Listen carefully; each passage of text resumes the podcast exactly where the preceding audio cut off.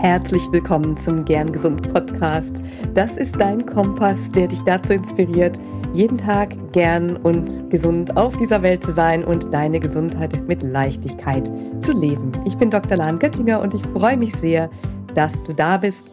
Heute auch eine ganz besondere Folge, denn es ist die erste Magazinfolge bei Gern Gesund. Ich habe dir erzählt, dass ich ein neues Format hier äh, machen möchte. Und das Magazinformat, das wird so aufgebaut sein, dass es um ein spannendes Thema geht natürlich.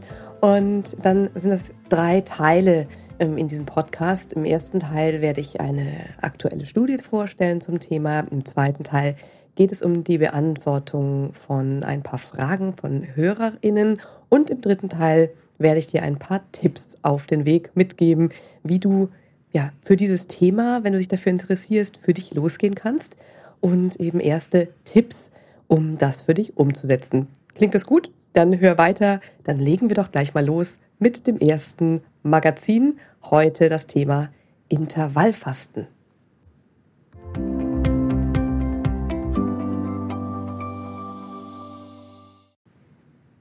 Ja, Intervallfasten. Was ist das überhaupt? Einen kleinen kurzen Überblick möchte ich dir dazu eben kurz geben, bevor wir die Studie anschauen, die ich dir heute dazu mitgebracht habe. Intervallfasten ist im Prinzip zeitbegrenztes Essen. Hm, es gibt verschiedene Methoden. Man kann entweder an intermittierenden Tagen fasten, also ein bis zwei Tage in der Woche über 24 Stunden fasten und den Rest der Zeit normal essen.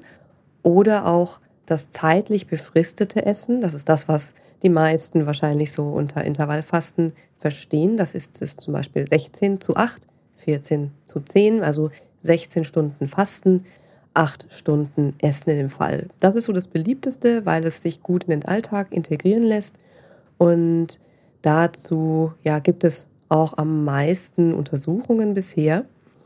Ja, und warum würde man so etwas machen wollen? Warum würde man seine Esszeit irgendwie eingrenzen? Ich bin ja auch immer ein großer Fan davon, wirklich auf seinen Körper zu hören, Hunger- und Sättigungssignale zu beachten und sehe das auch als eine der wichtigsten Grundvoraussetzungen, wenn man irgendwas an seinem Essverhalten essen möchte, dass man ja sich da so ein bisschen kennt und die Verbindung zu sich und seinem Sättigungs- und Hungergefühl kennt bevor man irgendwas in die Richtung macht. Denn mm, meiner Meinung nach ist es eben so, dass eine Restriktion irgendeiner Art, also das heißt, wenn man sich irgendwie mit dem Essen eingrenzt und das aus einer ähm, Intention heraus macht, möglichst wenig zu essen, um ja abzunehmen zum Beispiel, dann kann das eben das Essverhalten nachhaltig beeinflussen und auch stören. Also wenn du irgendein Problem hast mit Essen, also eine, an einer Essstörung zum Beispiel leidest oder es dich stresst, über Essen nachzudenken oder du ähm, sehr stark in einem Diätkarussell gefangen bist, dann finde ich am wichtigsten erstmal daraus zu gehen, bevor du etwas machst wie Intervallfasten, erst letztendlich dein Verhältnis zum Essen zu entspannen und dann kannst du dich da gerne ausprobieren. Mm, es ist nicht verkehrt daran abnehmen zu wollen, überhaupt nicht. Ähm, das darfst du bitte nicht falsch verstehen. Es geht einfach nur darum, dass es, ja, ob etwas funktioniert, eine Gewichtsabnahme zum Beispiel, da gehört nochmal viel mehr dazu und da werde ich gleich auch nochmal kurz drauf eingehen.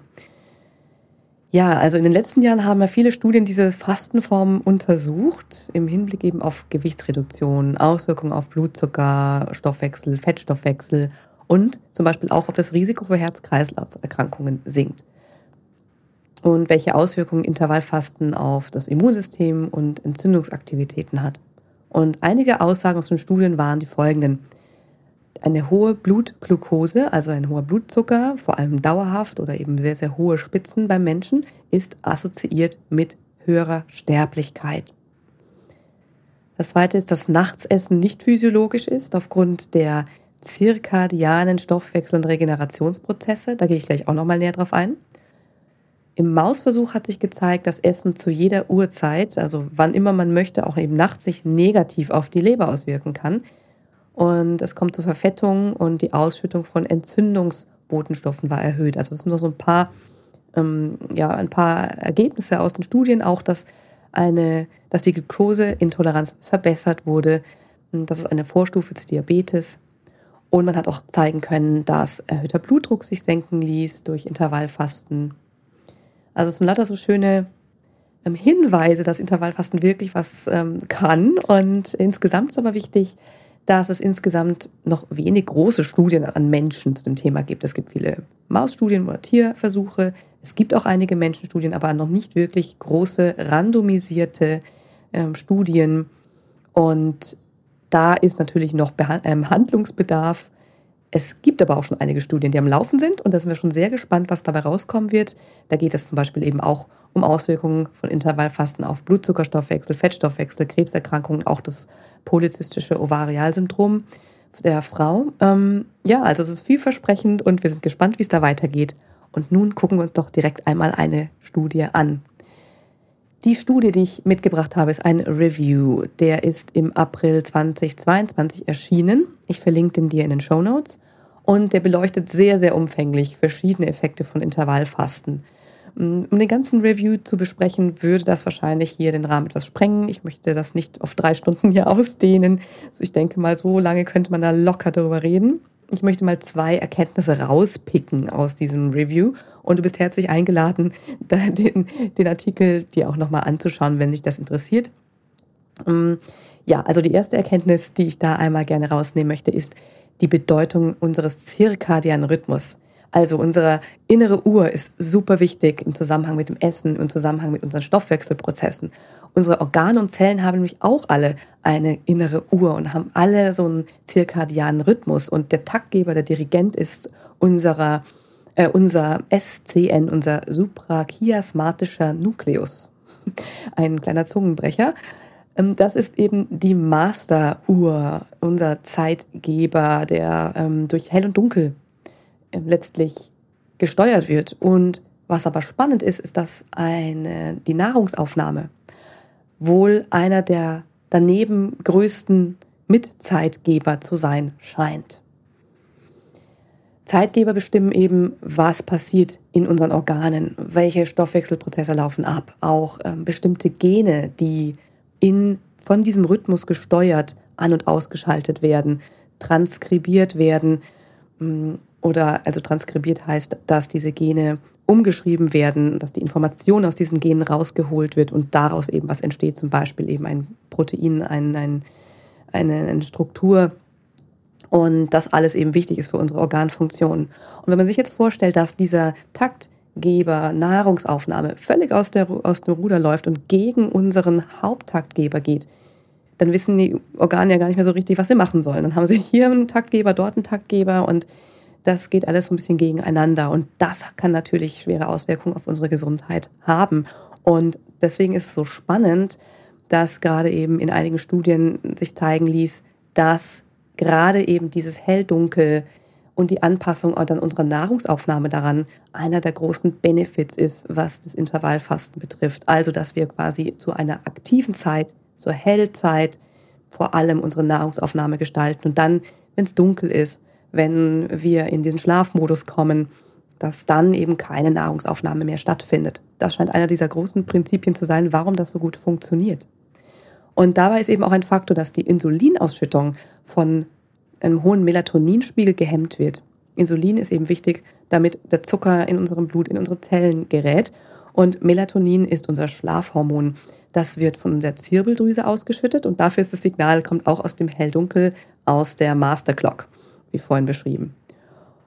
Und ja, wenn man die Insulinausschüttung, wenn man isst, spät viel Melatonin da ist, dann ähm, wird nicht so viel Insulin ausgeschüttet und folglich bleibt mehr hoher Blutzucker im Blut und mit all seinen Auswirkungen, wie vorhin gesagt, ein hoher Blutzucker ist mit einer erhöhten Sterblichkeit assoziiert. Ja, so viel erstmal dazu. Diese Taktgeber eben in Einklang zu halten, das heißt eben in der aktiven Phase zu essen und in der nicht aktiven Regenerationsphase nachts nicht zu essen, eben zu fasten. Das scheint wirklich ein super wichtiger Faktor zu sein. Und das spiegelt sich auch gleich in meinen Tipps dann auch noch wieder. Die zweite Erkenntnis aus dieser Studie ist, dass eben aus dem Leberstoffwechsel bestimmte Botenstoffe ausgeschüttet werden durch Intervallfasten, wie es aussieht. Die Studienlage am Menschen ist hier auch noch etwas dünn, aber es gibt eben Hinweise darauf, dass Intervallfasten zu einer Ketogenese führt. Ketogenese heißt, es werden Ketonkörper gebildet. Sobald Glukosevorräte unseres Körpers aufgebraucht sind, aufgebraucht sind, dann beginnt die Leber diesen Stoffwechselzustand, dass dann eben Ketonkörper gebildet werden aus Fetten und Proteinen, zu, ähm, die werden zu Energielieferanten umgewandelt, damit unser Gehirn, das vor allem das braucht, diese Ketonkörper als Energielieferanten bekommt. Und diese Ketonkörper, die scheinen eine antioxidative und antientzündliche Wirkung zu haben. Und man vermutet auch, dass ähm, Ketonkörper blutdrucksenkend wirken und entspannt auf die Gefäßmuskulatur. Also wirklich sehr, sehr spannend.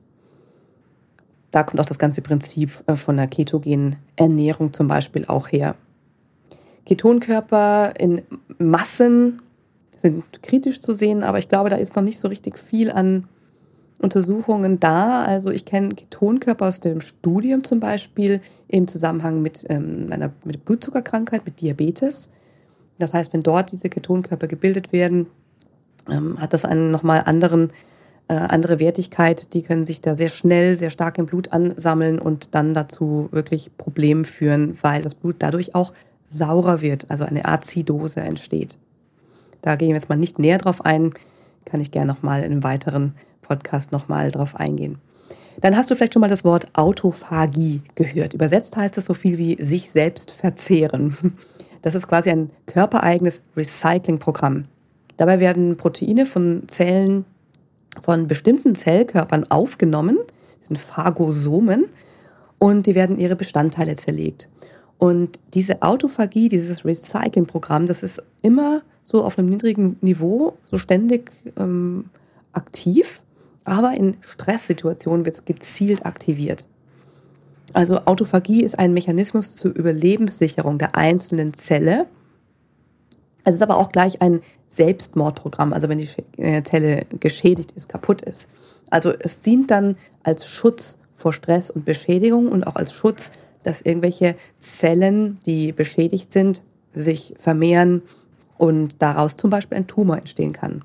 Das Spannende ist, dass bei einem fortgeschrittenen Tumor wiederum möchte man das nicht, weil diese Autophagie macht sich der, der Tumor auch zunutze, um seine Zellen zu schützen. Und deswegen wird in der Krebstherapie auch auf Autophagie-Hemmung geschaut, dass man eben dem, dem Tumor diese Möglichkeit nimmt, sich da am Leben zu erhalten. Nur das mal so nebenbei. Es gibt eben Hinweise darauf, dass Intervallfasten die Autophagie anregt. Also, dass wir da unser Recyclingprogramm, unser Zellsäuberungsprogramm durch Intervallfasten verbessern können. Ja, das waren diese zwei Haupterkenntnisse aus der Studie, die ich gerne mit dir teilen wollte. Wie gesagt, schau sie dir gerne an, die Studie, wenn es dich interessiert. Du findest den Link in den Show Notes.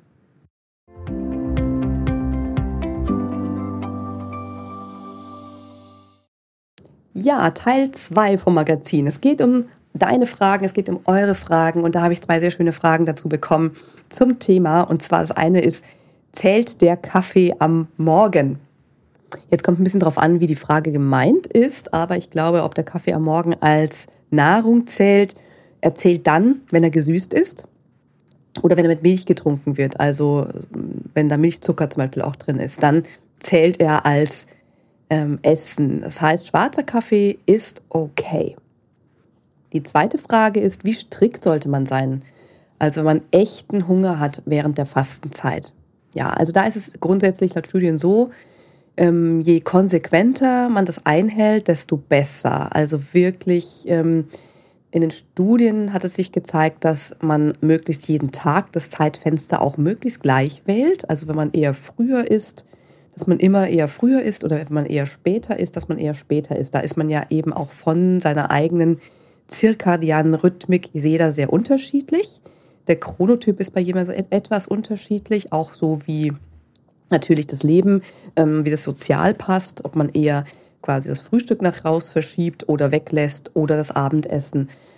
Mm, da ist die Erkenntnis, je kontinuierlicher man diese Zeitfenster wählt, desto besser und auch je konsequenter man dran bleibt.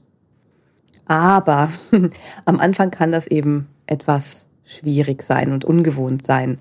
Und hm, wenn Hunger auftritt, dann ist natürlich immer so ein bisschen die Frage, warum kommt der Hunger? Das wird einfach durch verschiedene Faktoren bestimmt.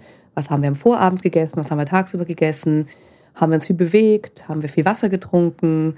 Oder eher nicht? Sind wir gestresst? Haben wir gut geschlafen? Haben wir Alkohol getrunken? All diese Dinge gehören da dazu. Und äh, Tipps, was du bei Hunger machen kannst, gebe ich dir auch gleich noch im dritten Teil bei den Tipps. Ähm, ich sehe das so, wenn man großen Hunger hat und sich das einen sehr, sehr, das einen sehr stresst und man sich unwohl fühlt, dann kann man das Fasten auch brechen. Also ich würde da jetzt nicht eine, ja, was draus machen, was uns jetzt noch zusätzlichen Stress im Leben mental gesehen ähm, hervorruft. Und da darfst du auch mit dir auch, ähm, ja, sage ich mal, nachsichtig sein.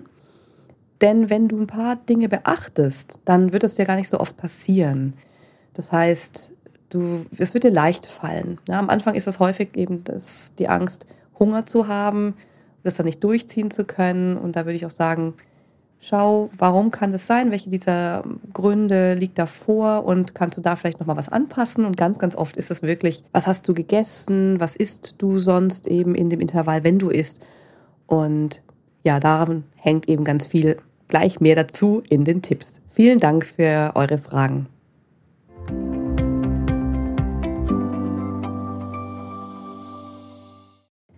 Ja, und nun möchte ich dir gerne meine Tipps mit auf den Weg geben, wenn du dich für das Thema Intervallfasten interessierst. Wie kannst du damit starten? Hm, auch so ein bisschen meine Erfahrungen, davon möchte ich erzählen. Frage eher schon mal, ne? Mache ich, mache ich das eigentlich? Mache ich Intervallfasten? Das fragst du dich wahrscheinlich gerade auch. Mm, ich mache das noch nicht ganz konsequent. Ich habe das immer mal wieder so ein bisschen ausprobiert. Ähm, ich versuche, ich bin an einem Punkt, wo ich versuche, dieses Intervall immer mehr auszudehnen. Manchmal gelingen mir 16 Stunden, manchmal gelingen mir 14 Stunden, manchmal gelingen mir nur 12 Stunden. Was ich aber versuche wirklich konsequent durchzuziehen, ist eben in der ersten Stunde nach dem Aufstehen nicht zu essen und abends so oft es geht, so früh wie möglich zu essen, damit ich nicht zu spät esse. Manchmal klappt das auch wunderbar, dass ich dann wirklich diesen 16 Stunden zu 8 Stunden Rhythmus habe. Aber ich muss zugeben, das ist eben eher seltener der Fall. Die 14 zu 10 Stunden, die sind laut der aktuellen Studienlage auch schon sehr mit Benefits behaftet. Also bei 14 zu 10 kann man auch schon von positiven Auswirkungen ausgehen. Ähm, zwischen 12 und 14 Stunden Fastenzeit hat sich dann doch nochmal aber auch ein, ein, ein Unterschied gezeigt. Also dieses 14 Stunden scheint eben, also ist gegenüber 12 Stunden auf jeden Fall effektiver. Und ähm, der Unterschied zwischen 14 und 16 Stunden war schon gar nicht mehr so groß. Oder war eben kaum, war vernachlässigbar. Insofern, wenn du das überlegst, dann fang doch so an, ähm, die erste Stunde nach dem Aufstehen versuchen, nichts zu essen und dann mal mit zwölf Stunden anfangen, dann gucken, was geht mit 14 Stunden und schau mal, was für dich am besten funktioniert. Das ist wirklich sehr individuell, habe ich vorhin schon kurz angedeutet, dass es auch mit deinem Chronotyp zu tun hat, mit deinem sozialen Leben und auch mit dem, was du gut verträgst. Schau, kannst du magst du lieber morgens was essen und abends ähm, dann früher aufhören? Oder bist du jemand, der ähm, lieber abends was isst, auch vielleicht gerade, wenn, wenn man abends äh, gesellig ist, zusammen was isst oder ausgehen mag? Hm, dann würdest du eher das Frühstück in den späten Vormittag verschieben oder quasi so ein Brunch machen, aus, ein ausgiebiges Brunch. Ob du jetzt zwei oder drei Mahlzeiten isst, hm, dazu ja, gibt es, habe ich jetzt keine wirklich guten Studien parat. Hm, wobei manche postulieren, dass es dann nochmal wohl einen Benefit geben soll, wenn man dann nur zwei Mahlzeiten isst. Aber da würde ich jetzt einfach auch am Anfang jetzt nicht allzu viel ähm, Fokus drauf legen, dann möglichst wenig zu essen. Wichtig ist, und das ist wirklich wichtig, dann nicht die Kalorien ähm, zu vermindern. Also keine Kalorienrestriktion. keine Diät damit kombinieren. Das funktioniert langfristig nicht und wir möchten ja auch nicht, dass du zu wenig isst. Denn dann kann es eben sein, dass es zu Hunger kommt. Also wenn du 14 Stunden fastest, die meiste Zeit schläft man davon ja auch, ne? aber wenn du 14 Stunden ähm, fastest, dann tagsüber irgendwie eine Mahlzeit isst und in dieser Mahlzeit super wenig und nichts, was wirklich nährt, dann wird es so sein, dass du morgens wahrscheinlich aufwachst und großen Hunger hast. Zumindest wird es nicht für eine längere Zeit gehen. Und dann sind wir auch wieder in diesem ja, stark restriktiven drin, was nicht günstig ist für unser, ja, für, für die Nährstoffe, die wir brauchen, für unser Mikrobiom, für unsere Darmgesundheit, für ja, unsere Knochengesundheit, für alles, wo wir Nährstoffe brauchen am Ende. Wenn wir zu wenig essen und nicht die Nährstoffe uns geben, die wir brauchen, dann kann das nicht gut gehen. ja, das heißt, wenn du Gewicht abnehmen willst und das im Vordergrund steht, dann mach dir bewusst, dass da mehr dazu gehört, dass es länger dauert und nicht die schnelle Restriktion, das schnelle Weglassen von Kalorien und da eher in diese Verbindung zu dir, Verbindung zum Hunger- und Sättigungsgefühl zu gehen, Verbindung zu Emotionen zu gehen und da dieses Verbissene und Anstrengende rauszubekommen. Denn wenn auch das Intervallfasten, wenn es sich das für dich verbissen und anstrengend anfühlt und Verzicht im Vordergrund steht, dann wird das ja nichts sein, was du auf lange Zeit machen willst. Das ist einfach so. Das heißt, wenn du in erster Linie wirklich Wohlbefinden und äh, Verbesserung im Stoffwechsel und wirklich dieses Wohlgefühl stellst, dann kann das gut funktionieren. Dann, wenn du Hunger bekommst, habe ich gesagt, da werde ich dir nochmal ein paar Tipps, Tipps geben. Wenn du Hunger bekommst, dann schau mal hin, was ist das für ein Hunger? Ist das irgendwie was im Kopf? Ist das vielleicht eine Überzeugung? Ich kann nicht ohne Frühstück aus dem Haus gehen. Oder ist das irgendwas Emotionales? Sieh mal das Hungergefühl nicht als Bedrohung an, sondern eher als willkommenes Körpersignal, das wir vielleicht schon oft gar nicht mehr so richtig wahrnehmen durch vieles, durch das ganze Snacken und häufige Mahlzeiten über den Tag hinweg. Wenn du Hunger hast, dann hilft da oft heißes Wasser, zum Beispiel mit Ingwer oder Minze oder auch pur. Es geht auch eine Brühe Gemüsebrühe oder eine Knochenbrühe. Das sind so die Tipps. Und wenn das wirklich für dich super unangenehm ist, dann isst doch was. ja, also mach dir da bitte keinen argen Stress. Mach daraus keine Diät. Mach daraus kein Selbstkasteiungs, ähm, ich zeig's mir jetzt der Selbstdisziplinübung oder irgendwas in der Richtung. Da bin ich überhaupt gar kein Fan davon. Ähm, aber schau mal, ähm, wie du vielleicht für dich deinen Weg findest, die Benefits davon zu bekommen. Fang mit zwölf Stunden an, mach dann 14 und vielleicht mal 16. Versuche eine Stunde nach dem, nach dem Aufstehen nichts zu essen. Versuche drei Stunden vor dem Zubettgehen nichts zu essen. Und das sind auch alles schon ähm, aus den Studien heraus tolle Benefits, die da schon was bringen. Ja, und das heißt, wenn du es häufiger, länger schaffst, wunderbar. Wir sind aber keine Computer, die man einfach so programmieren kann, aber wir können uns an gewisse Dinge schon auch gewöhnen. Und wenn du zum Beispiel aber ein, ein, geselliger, ein geselliger Abend, äh, ein geselliges Abendessen vor dir hast, ne, dann möchtest du ja auch nicht mit leerem Teller zuschauen. Das macht ja auch keinen Spaß. Also da kannst du es einfach dann einplanen, das Abendessen am Morgen schon mit einplanen. Ja, ich hoffe, du hast aus diesen Tipps ein bisschen was für dich mitnehmen können, hast ein bisschen mehr zu Intervallfasten jetzt für dich erfahren können. Es gibt, wie gesagt, noch viel mehr dazu zu erzählen und es sind noch so viele Erkenntnisse offen.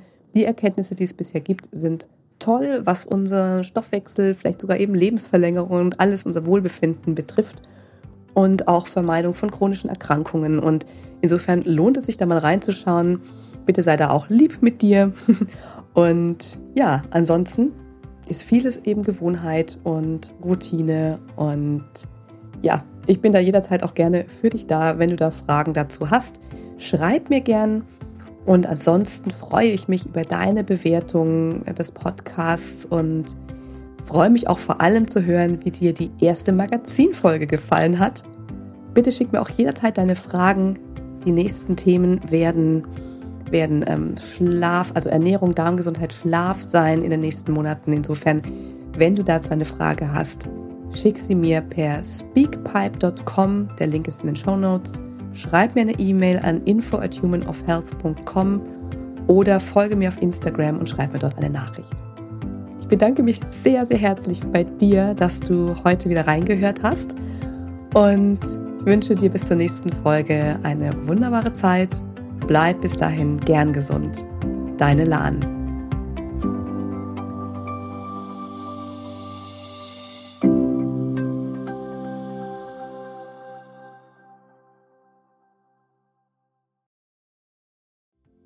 Ganz lieben Dank an dich, dass du heute reingehört hast in den Gern Gesund Podcast. Was gibt es denn aktuell noch, was du tun kannst, um deine Gesundheit mit Leichtigkeit zu leben? Gerne unterstütze ich dich mit meinem 5-Tage Health Flow. Fünf Tage lang bekommst du eine E-Mail von mir mit Ideen, Impulsen und Übungen, um direkt ins Tun zu kommen. Dieser 5-Tage-Kurs kostet dich 0 Euro. Du trägst dich mit deiner E-Mail-Adresse bei mir ein und bekommst direkt meinen Input und mein Wissen für dich in deine Inbox. Folge einfach dem Link 5 Tage Health Flow in den Show Notes. Und wenn du noch weitergehen möchtest, dann melde dich doch gerne direkt bei mir, wenn du magst. In einem kostenfreien und unverbindlichen Gespräch schauen wir, in welchen Gesundheitszielen ich dich ganz persönlich unterstützen kann. Ich freue mich darauf, von dir zu hören. Bis zur nächsten Folge. Bleib bis dahin gern gesund deine Lahn.